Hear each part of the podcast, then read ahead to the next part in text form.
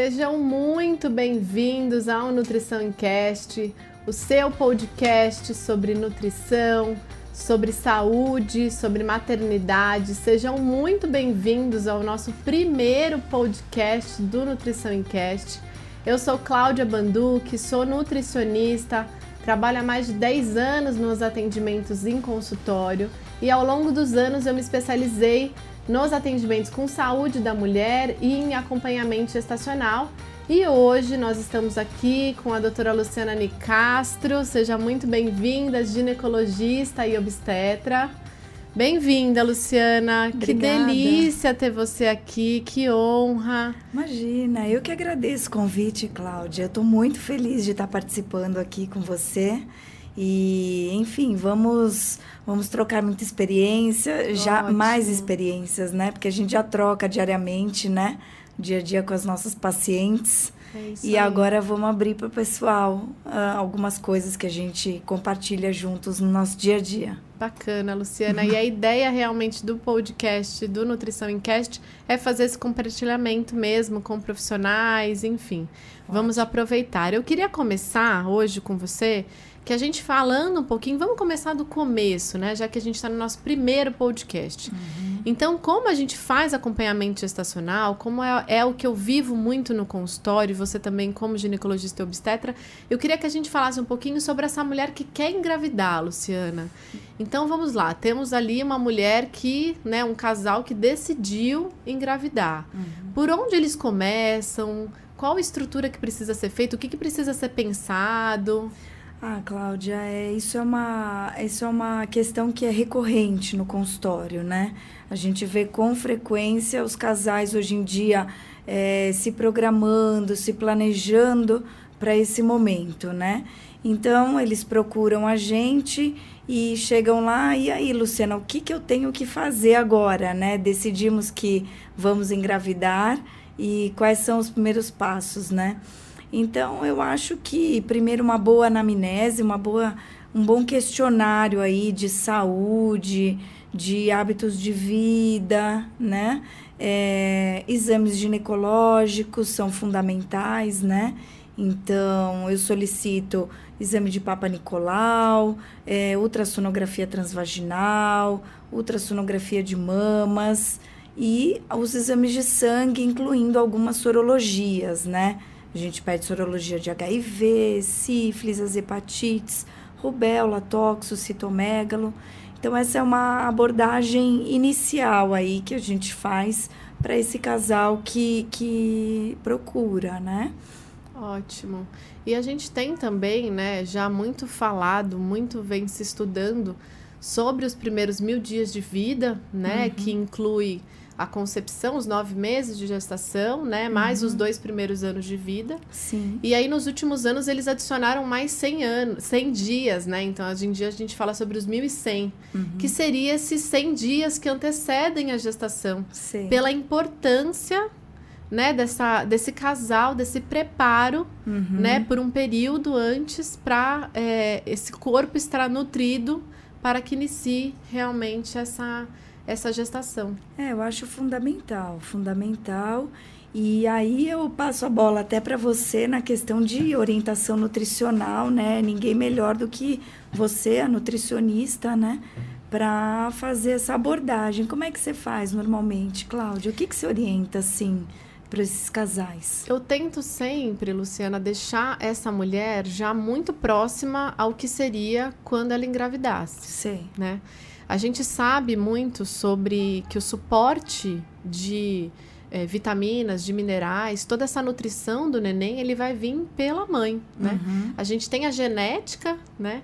Mas hoje em dia a gente estuda a epigenética, né? Que é o ambiente intrauterino. Sim. Como essa mulher está pronta para gerar uma vida. Uhum. Que aí a gente vai além sobre o ganho de peso gestacional, né? Sim. né? Que a gente vem tentando quebrar sobre parece que só a mulher que ganha peso está nutrindo o neném, uhum. né? Só que a gente lembra sempre ah, de que vitaminas e minerais, né? É, os grupos de, é, os nutrientes mesmo que vão ser os, os o, que vão ter papel principal nesse processo todo. Uhum. Então eu sempre tento deixar elas muito com essa responsabilidade Sim. de que toda a nutrição vai vir dela e de que qualquer intercorrência das grandes que aconteçam podem ser evitadas por uma boa nutrição, Uhum. por práticas de atividade física. Uhum. Então eu sempre tento trazer e já quem bebe, eu sempre peço nesses principalmente contando já com os três meses que antecedem, se possível a gente fazer isso, já parar de consumir álcool, quem fuma já para, tanto o homem quanto a mulher. Uhum. Comece a fazer uma prática de atividade física,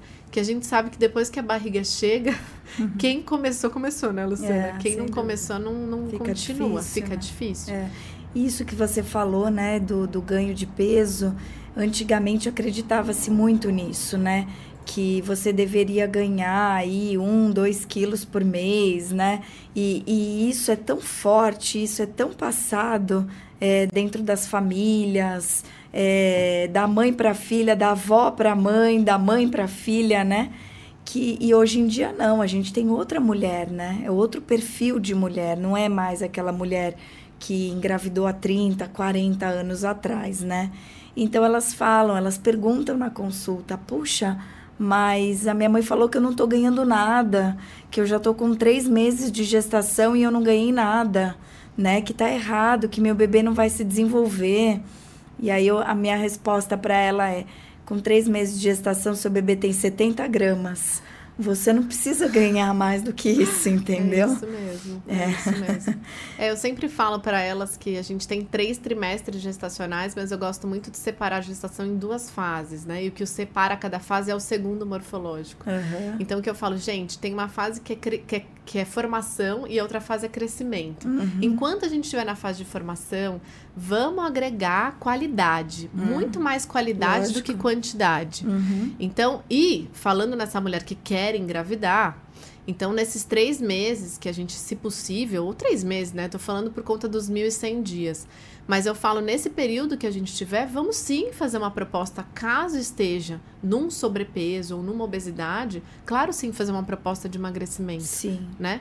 Porque a gente acho. sabe que a, a, a gordura, ela, ela vai causar inflamações, né? Uhum. Pode Então- até dificultar essa gravidez, né? Com certeza. Pode até provocar alterações no ciclo menstrual em que a mulher começa a ter dificuldade para engravidar. Fora toda essa questão inflamatória que você Com falou, certeza. né? Eu tenho sempre muito dedos quando eu falo sobre ganho de peso gestacional, porque parece que a nutricionista sempre querendo com que não ganhe, né? Uhum. Mas eu falo, gente, confia, né? Ontem eu tava com uma paciente e eu falei pra ela, eu falei, fica tranquila, você tá num ganho mínimo, seu bebê é percentil 75.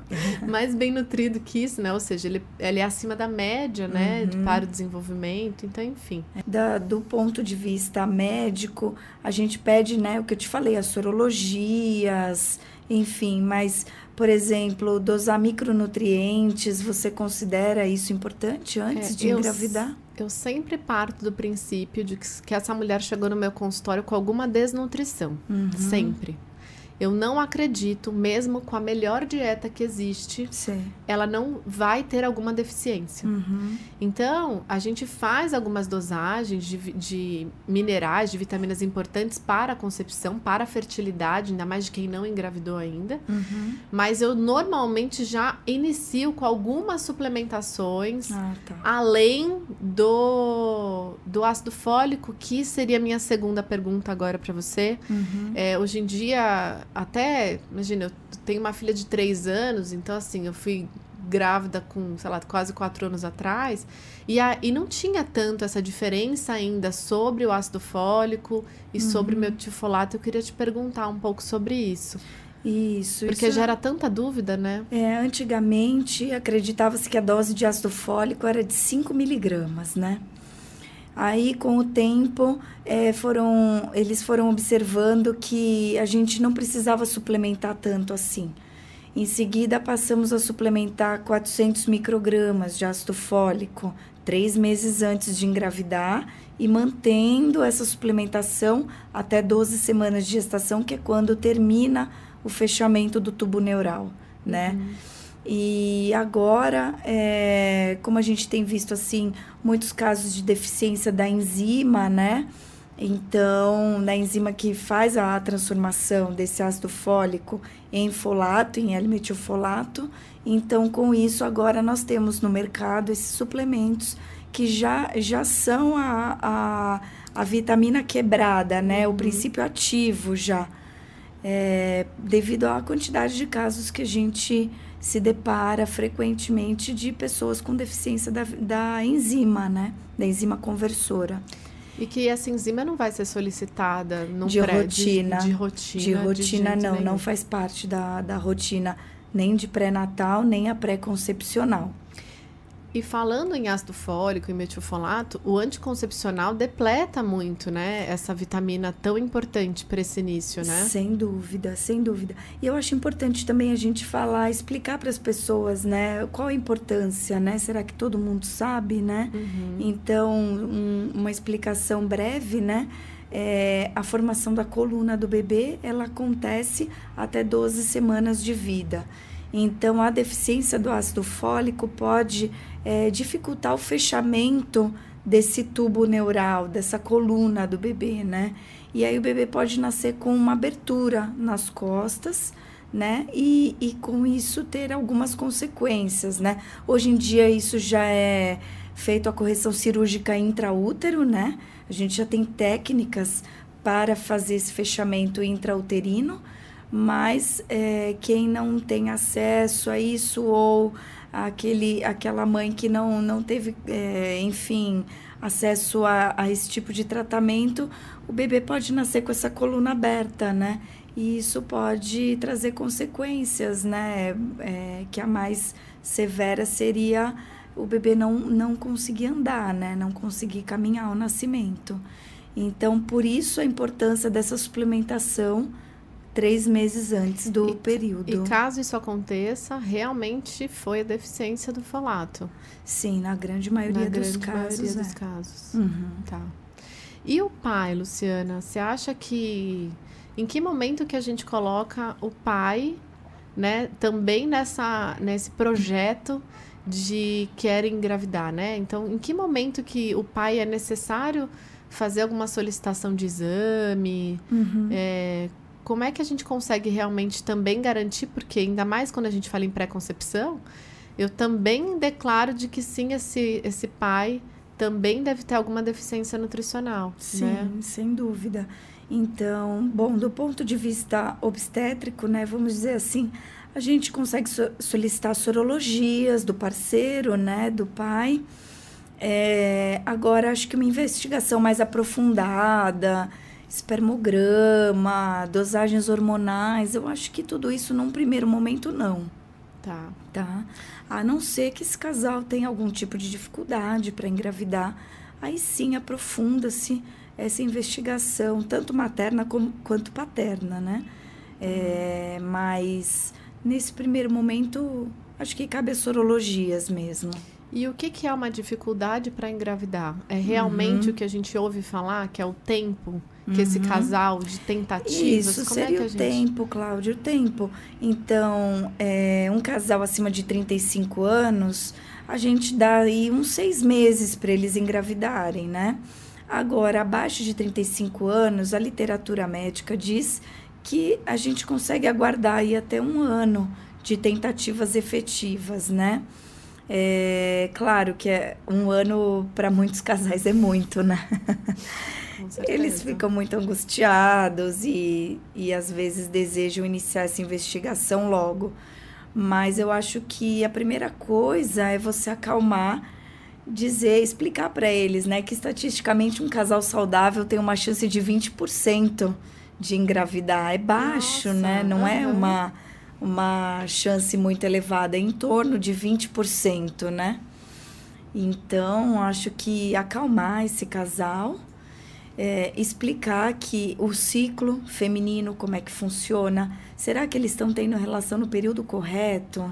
Né? Será que eles estão tendo relação Fazer no, a tabelinha, né? no período fértil, né? Ela conhece o ciclo? O ciclo Sim. é de quantos dias? É de 28, é de 30? Em que período do mês ela ovula? Às vezes só com essas explicações já dá certo. Já funciona. Que legal. Né? E hoje a gente tem aplicativo, tem teste de farmácia ovulatório, teste ovulatório que vende na farmácia, que através da urina ela consegue saber se está no período fértil ou não. Então, às vezes, com essas simples explicações, o casal já consegue engravidar e a gente não precisa ficar assim, é, enchendo de exames, aumentando a ansiedade desse casal, né? E aí é bom você bater nesse. a gente conversar sobre isso, que o quanto o estado emocional, né, ah, impacta. Ah. Meu, quando é, essa coisa é literalmente bem popular, né? Que se fala que quando desencana. Engravida. Engravida, né? É. Você vê muito aqui muito. isso? Muito. Eu tenho um casal que, ah, a gente desencanou, decidiu comprar um cachorro. É. E aí, assim, dá dois meses, tá grávida. Isso acontece muito. Eu, que uma coisa que eu sempre tento trazer para elas, primeiro que a gravidez não é uma doença, uhum. né? Então a gente não tem que deixar de viver, deixar de fazer nada. Uhum. Então eu sempre falo para os tentantes, né? A gente usa esse termo de tentantes para manter a vida. Se vocês vão fazer uma viagem, planeje essa viagem. Sim. Se vocês vão, não deixe de fazer nada por conta disso, porque é uma coisa quanto mais natural for, né?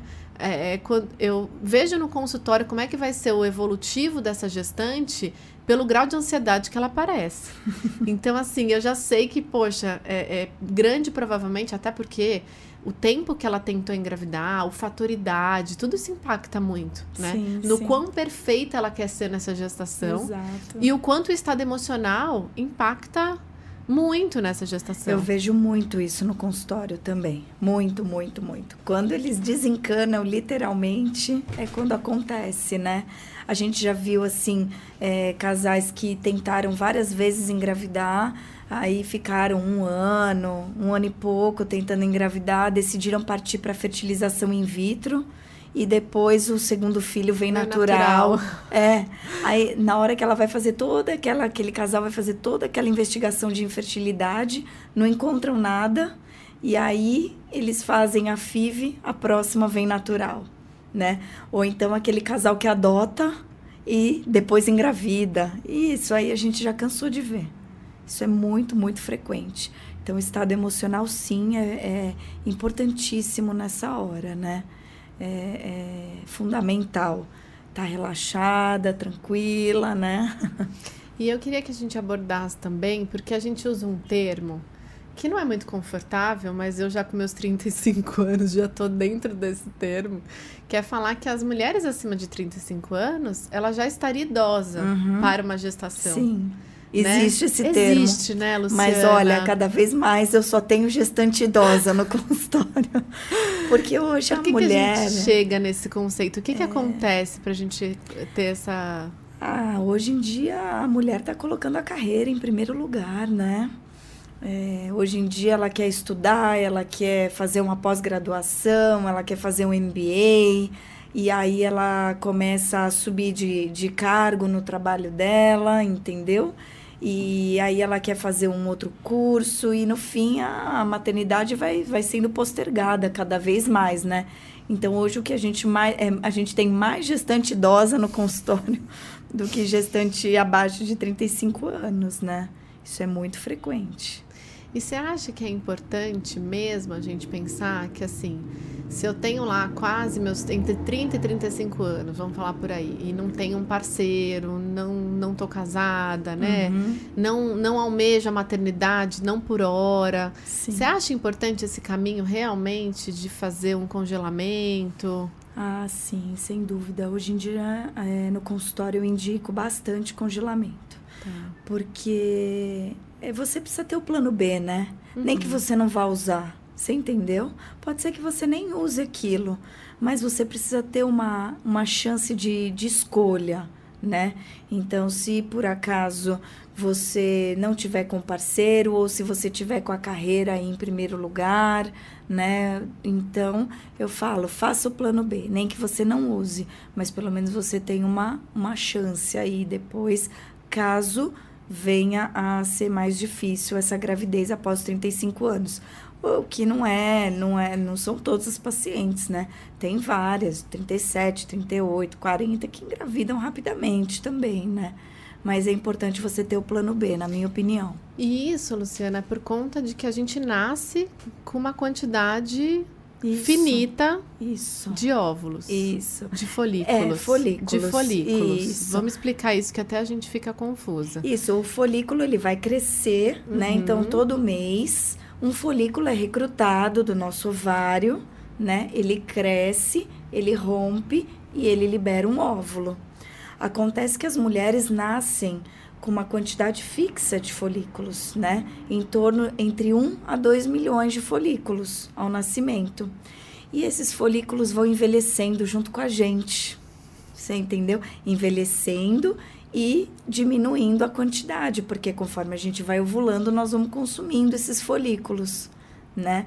Então, Diferente do homem, né, Cláudia? Olha que injustiça. o homem tem uma renovação espermática a cada 72 horas. Nossa. E a gente não. Então, ah. com certeza, eles são consumidos ao longo da vida e envelhecem. Envelhecendo, aumenta o risco de síndromes cromossômicas, né? E aí, o que impactaria nessa redução do folículo, além da idade, né, de algo fisiológico? O ambiente também é, a, obesidade, o sedentarismo, uma alimentação inadequada, você acha que isso uhum. também impactaria? nesse eu, número eu de. acho que não na redução. Não na redução. Não na redução tá. de folículo, mas na dificuldade de obter essa gestação, sem dúvida, tá. né? Que aí eu já puxo para o meu lado, que eu falo que normalmente é uma desnutrição que não está deixando tudo isso acontecer. Exato. Então eu sempre falo, bom, é, não, é, tudo acontece na hora de Deus, né? Mas assim, uhum. vamos no, no que, que a gente a tem controle. Parte, né? Vamos fazer Eu a nossa parte. Eu sempre falo isso para as tentantes, né? O que, que a gente tem de controle, uhum. né? Então, se a gente já sabe quais são as vitaminas, os minerais, né? O que, que a gente pode fazer dessa boa nutrição, tanto para esse pai quanto para essa mãe, vamos fazer porque a gente exclui uma possibilidade a menos, né? Uhum. Um erro a menos foi excluído. Isso, a minha parte eu fiz, a né? A minha parte eu fiz. Depois o resto vai ficar aí por conta do, da natureza e enfim. Eu queria, Luciana, também te fazer uma pergunta mais pessoal. Você também é mãe, né? Uhum. Você tem dois filhos. Isso. Então me conta um pouquinho da sua experiência de, afinal, né? Quando você quis engravidar, com quantos anos foi que você engravidou a primeira uhum. vez? É, então comigo não foi diferente do que acontece com as outras mulheres, né? Eu também estava super acelerada no trabalho na época, consultório. Na época eu trabalhava em hospital ainda, dava plantão, fazia dois plantões por semana, né? Dava plantão noturno. e fazia o mestrado na época, então estava é, com essa questão assim da, do trabalho super acelerada e maternidade ainda não passava muito na minha cabeça, né? Eu já era casada, mas a gente pensava em ter filho um dia, mas não não não estava ainda naquele plano imediato, né? uhum. né? E aí conversando com algumas amigas, né? Teve uma amiga em particular que que falou assim: "Olha, Luciana, você já está com 35 anos, né? E comigo aconteceu mais ou menos o que está acontecendo com você. Não pensava muito em ter filho. E aí, quando eu resolvi ter filho, eu descobri uma dificuldade, etc. E até eu resolver tudo isso aí, passaram uns dois anos, três anos quase, né? Então, poxa, é, ser mãe está dentro dos seus planos? Eu falei, tá, ser mãe está dentro dos meus planos, não exatamente agora, mas está. Dela falou, então, pensa nisso com carinho, etc, né? E aí, Cláudia, foi assim, é, a partir do momento, foi uma decisão assim mais racional até, uhum. porque eu falei, de fato, eu já tenho 35 anos, eu vou ficar postergando isso e eu não sei se depois eu vou ter algum tipo de dificuldade ou se eu vou engravidar rápido, né? eu acho que ela tem razão, ainda, né? e no fim acabou que eu engravidei rápido, né? Com 35 anos mesmo. E, e deu tudo certo, graças a Deus. É, tive uma filha saudável, nasceu com uhum. 40 semanas e eu não tive assim nenhum problema de saúde na gestação, né? Mas eu fui uma gestante idosa, assim, como grande parte uhum. das mulheres, né? É, Mas eu acho que cuidando, né, disso que você fala, de tudo isso que a gente está conversando, que você falou, né, é, a chance sim de ter maiores problemas é mínima, né? É, e na verdade eu acho que a gente considera é, também essa história dos 35 anos é, em decorrência né, de estudos que a gente vê, né, que impacta em má formação, Sim. a placenta ela envelhece mais rápido, uhum. né? É, a principal causa são as síndromes cromossômicas, né? Uhum. Uma mulher de 35 anos tem uma chance em torno de 1 para 200 de ter um bebê com síndrome. Com 40 anos, essa chance aumenta aí mais ou menos 1 para 50, né? Nossa. Então é um aumento bem significativo dos 35 a 40 aos 40 anos, né? A curva ela faz assim, né? Eu brinco que a gente tem um delay, né? De eu, eu, eu vou fazer 35 anos, eu não me sinto com 35 anos, e isso que faz com que a gente postergue sempre também uhum. a maternidade, né? uhum. né? Comigo foi um pouco diferente, não tinha nenhum planejamento, eu tava noiva, vendo coisas de casamento, e de repente eu engravidei. Uhum. E aí antecipei tudo, e aí, enfim, minha filha tem três anos, saudável, graças a Deus, deu tudo certo sem intercorrência. Mas eu falo muito que você atender uma gestante é uma coisa, você ser uma gestante é ah. completamente diferente. Ah, eu, eu digo e eu assim... me compadeço de uma gestante é, hoje em dia. É. Não é, Luciana? E você não acha que você hoje é outra profissional? Completamente. Você é outra nutricionista, você não é a mesma. A forma de atender Isso. mudou a, a, a, a, linguagem que elas veem mudou. Uhum, e eu sempre falo isso de que eu nunca mais, depois que eu fui mãe, eu falei mal de uma outra mãe e nem de uma gestante, porque a gente fala, ai, tá vendo? Já pegou um atestado, é. já não sei o quê. E a gente vê que muitas vezes é muito necessário que tudo Sim. isso aconteça. Eu também, né? eu também acho que eu sou outra profissional hoje, Cláudia. Não sou mais aquela mesma Luciana antes de ter filho, né? E é isso que você falou, você se coloca no lugar, você entende melhor, né? E você eu... viveu. Uhum, isso. E antes, por mais que a gente trabalhasse com isso, a gente não tinha. É, a gente não sabia na pele o que, que era. Não, a gente sabia em literatura. Não, exato. E é bem diferente. É bem diferente. Eu acho que, que isso enriquece né, a nossa atuação depois de ser mãe. Eu acho que ela fica enriquecida, né? A gente consegue é, orientar essa paciente de uma maneira mais assertiva. assertiva com certeza. Né? Luciana, queria te agradecer muito pela sua presença aqui no nosso Nutrição Encast.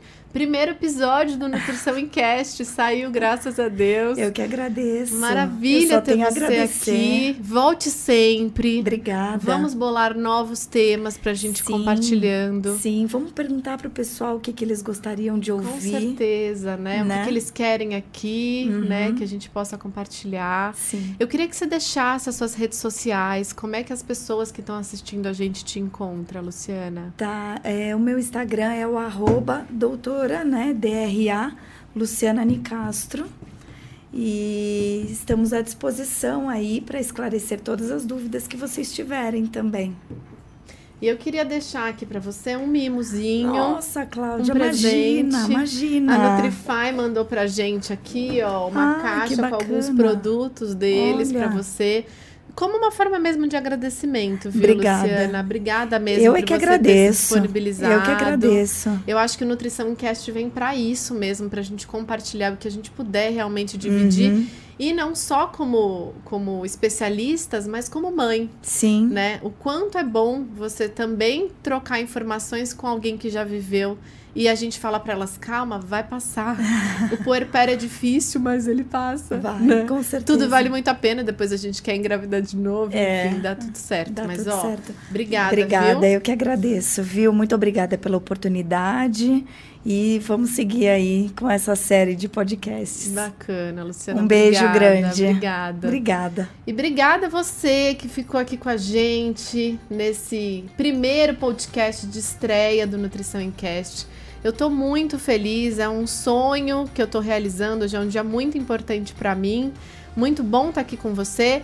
Para você saber mais do nosso conteúdo, no YouTube é Nutrição Incast, no Instagram também Nutrição Incast e tem o meu Instagram pessoal, que é o arroba nutri.claudiabanduque, tá? É isso. Muito obrigada pela produção toda da LB Filmes aqui que esteve com a gente hoje e que vai estar com a gente nessa, nessa trajetória de podcast. Obrigada, viu? Obrigada, Luciana. Obrigada, Cláudia. Obrigada.